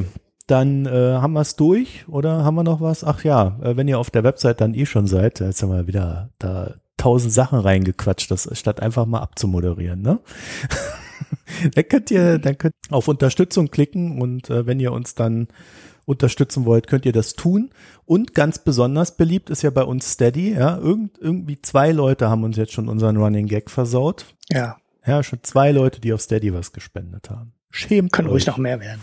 Ja, also es gilt wie bei allen Plattformen, äh, wenn ihr schon irgendwo angemeldet seid, bei Steady oder bei Patreon, dann nimmt die und ansonsten macht lieber die Banküberweisung. Achso, ich habe übrigens auch eine Packstation-Adresse. Die könnten wir, die, die werfen wir in die Shownotes oder packen die. Wie, wo hast du eigentlich deine? Weil uns meine steht Leute bei Bier Unterstützung, bei, bei, dieser Unterstützungsseite oder, oder wie Ja, okay, dann gebe ich dir meine Vielleicht mal. Vielleicht sollte ich diese blöde Seite einfach mal Unterstützung nennen und nicht, äh, ja, sie ist ja heißt doch Unterstützung. Ja, das war alles Die gut. ist direkt verlinkt. Und da habe ich, da habe ich meine Packstation-Adresse drin. Also wer mir okay, irgendwas dann. schicken möchte, ich habe das Hörerinnenbier genannt. Bei dir nenne ich das Hörerbier. okay. Was das auch immer bedeutet. Ja, das ist die ausgleichende Gerechtigkeit.